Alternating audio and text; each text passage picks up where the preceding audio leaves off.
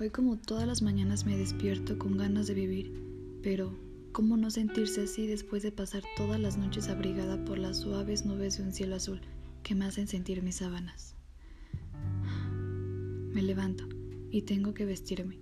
Voy a mi armario y miro ese viejo suéter, ese suéter tan viejo como los hábitos olvidados por los caballeros, su color tan desgastado como las llantas de un carro después de 20 vueltas de una carrera de Fórmula 1.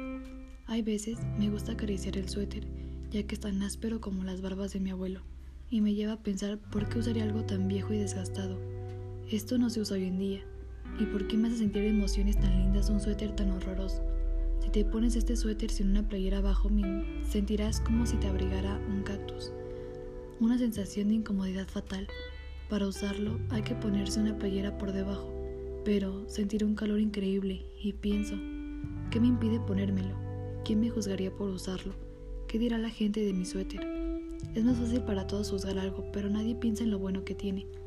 Este suéter es un diciembre, helado, como la indiferencia de mi pareja. Su color oscuro y deslavado se verá bien con todo, ya que lo oscuro siempre combina con cualquier cosa. Y lo más importante, el suéter es mío.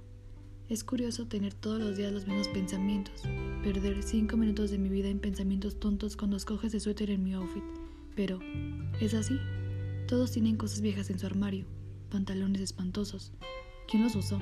¿El chavo del ocho trabajando de mecánico? Si ellos usan pantalones rotos, yo puedo usar un suéter viejo como en la historia misma. También puede ser que esté dando muchas vueltas a una sola prenda, o quizás solo me estoy poniendo excusas para no trabajar y comprar un nuevo suéter. Puede ser, pero no. Me gusta mi viejo suéter.